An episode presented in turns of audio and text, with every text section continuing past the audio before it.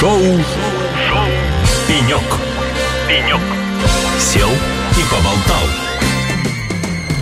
Ну что ж, дорогие друзья, а, снова шоу «Пенек» выходит а, на волне холосей сейчас Ципра. Я уже начинаю запинаться, сегодня очень много гостей, много общения. А, Ципр, э, мы общаемся и в студии, и за пределами студии. Здесь сегодня очень много людей, очень много гостей. Э, Здесь же и министр информатизации и связи сейчас как раз обходит э, стенды вместе с губернатором. В общем, общение тем, которые для обсуждения очень много. Я думаю, что Ципр теперь продлится не три дня, а не неделю, как сделал, э, как собственно говоря, в, Ни- в Нижнем сделали. А я думаю, что он теперь длится будет месяца полтора, когда все будут отрабатывать те контакты, которые здесь возникли, обсуждать все эти темы, которые здесь были затронуты. Ну, а у нас на пеньке, у нас на пеньке очередной гость, отличный гость, я вам хочу сказать, очень интересный, э, с которым невозможно уложиться в то время, которое мы отвели, потому что он активен, он бодр, э, несмотря на то, что день второй, и он э, очень много знает про умные города, э, и о чем мы сейчас и поговорим. У нас в гостях Константин Михайлик, это заместитель министра строительства и жилищно-коммунального хозяйства Российской Федерации. Вот, вот такая серьезная большая. У нас сегодня такой серьезный большой гость. Константин, добрый день. Добрый день, Алексей. Как вам Ципр? Э, Любопытно, интересно, живенько и очень быстренько. То есть вы действительно правильно сказали, 2-3 дня для того, чтобы обойти все стенды, познакомиться с людьми и понять, что они хотят привнести в наш мир нового, конечно, очень мало. И отрабатывать мы будем, я боюсь, даже не месяц, не два и не три. Это еще... На следующий цифр затянется. Но мы постараемся. А вот, кстати, у меня есть интересный вопрос, не по теме нашей с вами беседы. Вот буквально через полчаса у нас в студии будет Глеб Сергеевич Никитин, губернатор. А, Мы с ним будем обсуждать как раз, как Ципр влияет на регион. А а вот и будем обсуждать, а что же заставило сюда приехать представителей не только Ростеха, который изначально был как бы создателем этой конференции, но представителей остальных министерств, ведомств, там, госкорпораций. Что вас сюда привлекло? Наверное, два момента. Первое, мы хорошо с вами понимаем, что это первая крупная встреча для всех нас э, после пандемии. То есть вы понимаете, что у нас должен был быть февральский риф, он не состоялся, и сейчас все ведомства и регионы снова оказываются в одном месте. А, Элемент живого общения, он уникален. То есть вот этот элемент эмоционального сопряжения, он очень хорошо понима- позволяет тебе отсечь ненужное от нужного. Это первое. Второе, а, Нижний изначально или постоянно всегда был лидером прорыва технологий. Я не знаю, вчера была премия ЦИПРа, может, вы там были. Да, да, да. У ребят а, есть великолепное решение, Лобачевский, условно говоря, управление всем городским хозяйством. Ну, я по своему столу могу говорить. Мгм. То, что они сделали такой мега-конструктор Лего из всех маленьких суперсервисов муниципалитета, положив на один дэшборд, это просто сумасшедшая история, которую можно тиражировать. И вот таких маленьких, условно маленьких решений, но которые нужны регионам, нужны стране, здесь действительно здорово. Ну, Кулибин откуда произошел? Ну, мы все понимаем, почему как бы, нужно же Ну, здесь, здесь вообще много людей по Да, Попов, бы. Кулибина, Лобачевского, Сахаров. Сахаров. ну, Да, ну, чуть чуть дальше Саров, ну, сама ситуация. То есть здесь действительно земля тех, кто пытается изобретать, и вот, знаете, не с формата изобрел и положил в стол, а именно вовлечь в работу. Это здорово. Поэтому, как бы, в принципе, две вещи сошлись вместе. И площадка появилась, и люди, те, с которыми интересно Ну общаться. что, я думаю, Глеб Сергеевичу будет приятно это услышать. Мы обязательно передадим эти слова. А, теперь давайте по, собственно говоря, по вашей непосредственной задаче, по вашей непосредственной деятельности. Вы в Минстрое курируете направление «Умный город». А, недавно даже был изменен стандарт умных городов, я прочитал про это.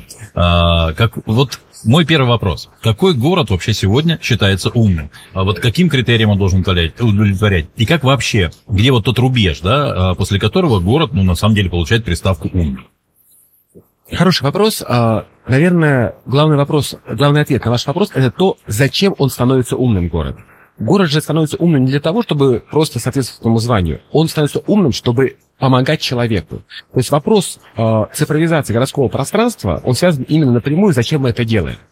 Те города становятся умными, которые не просто в тупую цифровизуют какие-то процессы, а вот вот пример, который сейчас проводил про Нижний Новгород, которые начинают идти от потребностей человека.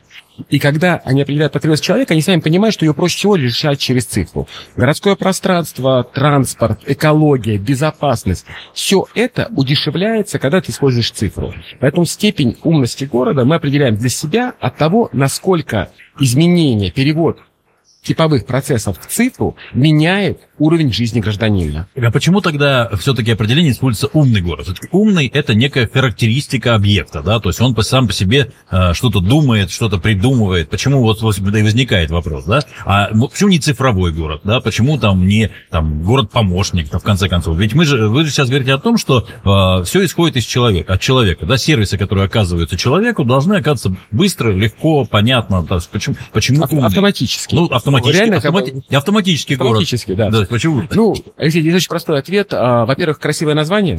Ну, ну, правда. Марк- маркетинг Все идет от нейминга. Же хорошо понимаем, все идет от маркетинга. То есть, как бы хорошо продаваемое красивое название. Но если серьезно, то умный город все равно предполагает, что есть составляющая саморазвития. Мгм. То есть мы понимаем, что цифровые сервисы и вообще сервисы, они рождаются из ваших потребностей, но в дальнейшем развиваются за счет внутреннего заряда, вот как бы желания развиваться. То есть вы имеете в виду, что создавая сервисы, я сам себя подталкиваю к тому, что Да. на базе одного сервиса я реализовал второй И сервис. самое веселое, вы подталкиваете себя к тому, чтобы самому меняться.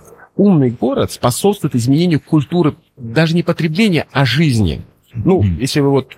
Есть разные города, вот там для меня буквально там, не знаю, по-моему, недели четыре тому назад я приехал в Волгоград, да, и я вдруг увидел, что город существенно изменился. То есть появились там а, панели, в которых можно было разбираться, куда идти. Набережную перестроили, появились а, самокаты, появились какие-то пути продвижения, появились там а, Wi-Fi точки. И понятное дело, что это меняет уровень жизни окружающих, и сразу, знаете, появляются люди, которые сидят вечером, там, кричат на гитаре, но уже на набережной, подсматривая слова как бы в телефоне. Ну, то есть вроде мизерная деталь, но она сразу меняет облик города. Хорошо. А если вот эм, давайте посмотрим. Сегодня про умные города э, много говорят различные госкорпорации пытаются создавать, участвовать в этих проектах. Ну, Например, там Росатом. Вот вчера мы разговаривали с Росатомом. У Росатома цифровые города, и это их там закрытые города в, э, в контуре. Значит, они активно развивают эту тему. А есть ли, на ваш взгляд, примеры умных городов России сегодня? Вы знаете, хороший пример привели а, Росатома. Да, действительно, у Росатома есть практика развития своих закрытых городов, но мало кто знает, что, ну, в моем понимании, одно из самых красивых решений умных городов – это Железнодорожск, Ставропольский край. Мгм. Просто блестящая интеграция цифры вот в пространство городских парков. Это тоже делал Росатом. Вот пример, вот Железноводск, вроде небольшой город, но он просто преобразился. Они построили новый парк и прямо в него внедрили цифровые все решения. То есть начиная там от заказа велосипедов и заканчивая как бы всей системой безопасности, мониторинга и всего остального. Здоровское решение. Понимаете, опять же, здесь начинается такой вопрос, что мы понимаем, что все идет от стоимости, да. Первопроходцами такими вот ледоколами истории всегда будут крупные города, у которых, ну, в любом случае больше денежных средств. Ну, там, Москва, Санкт-Петербург, Казань. А Москва уже умная? Ну, я сам живу в Москве и безумно люблю этот город, правда, безумно его люблю. Так, умная или нет? Очень, очень. Очень умная. А, А количество... кто умнее? Есть горо- город умнее Москвы в России? Вы знаете, наверное, нет, потому что, ну, так уж сложилось, Москва все же, это столица нашей Родины. Помните, это как бы, ну, Да, классическое да мы, слово. мы помним об этом. Не, не, просто в букваре так было написано. И, конечно, было бы странно, если бы были бы еще более умные города. Есть города, реализовавшие очень здоровские, интересные, точные проекты. Белгород, например, э, с транспортной системой. Коллеги в Тюмени с использованием дронов. То есть есть города, которые реализуют точный проект, которые даже впереди Москвы в этом двигаются. Но как цельность умного города, конечно, Москва будет впереди. Ну и давайте последний вопрос, прежде чем мы уйдем на музыкальную паузу. А, требует ли понятие «умный город», ну и вообще статус умного города, изменения поведенческой модели жителей? Или это технологии, все-таки, которые в жизнь входят бесшовно, люди как бы не замечают, так спокойно начинают как использовать? Или все-таки это какой-то революционный процесс должен тоже быть, то есть должно что-то меняться? Алексей, вы же со мной, по-моему, одного поколения, да? Вы помните базис надстройка? Да, конечно. Теория марксистская, все нормально, да? Так вот, я всегда слышу с того, что вот базис, вот человек входит в каком-то базисе, потом у него появляются вот новые эти сервисы, и надстройка, вот есть эти сервисы, и они меняют снова базис. То есть это эволюционность восприятия человека окружающего мира, она происходит именно по принципу. Базис существует, надстройка появилась, поменялся базис, появилась новая надстройка. Поэтому умный город и его потребитель человек меняются синхронно. Один изменился, подтолкнул другого. Другой поменялся, сделал новый запрос, город пошел за ним. Но все-таки это эволюция. То Это не- эволюция. Не, не революция. Это не революция. И если это будет революцией, мы получим как раз разрывы. То есть либо людям не понравится, что получилось, либо город не сможет достигнуть их как бы желаний. Мгм. То есть должно быть равномерно и спокойно. Да, Исходя из этого, по сути, никакого а, супербыстрого а, умения городов происходить не может. Не соглашусь. А Вы как? посмотрите на, ну, условно, там, телефон, который лежит у вас на, э, на столе, да, или у меня. Еще 10 лет тому назад у нас их не было. Это колоссальный прорыв. Мы в последнее время любые эволюционные изменения, то есть они называются эволюционные, потому что они плавно, бесшовно происходят, но скорость их происхождения сумасшедшая. Мы сегодня у меня на а, пленарке вспоминали Blu-ray диски. И я просто понял, что половина а, зала даже не помнит, что это такое уже. Хотя в свое время, пока их не Они, сменил... дор- они слишком дорого стоили. Ну, это хороший ответ, да, но в принципе, случае, они были стандартом в тот момент времени. Они исчезли, мы про них забыли. Это плавное движение дальше. Ну что ж, друзья, у нас э, на пеньке в шоу «Пенек» расположился Константин Михайлик, э, заместитель министра строительства и жилищно-коммунального хозяйства Российской Федерации. А, Мы беседуем об умных городах, о том, как меняется жизнь вокруг нас. Итак, это шоу «Пенек». С вами я, Алексей Рудым. Оставайтесь на нашей волне и слушайте лучшую музыку и самых умных людей, которые сегодня приходят к нам в гости на цепи. Шоу. Шоу. Пенек. Пенек. Сел и поболтал.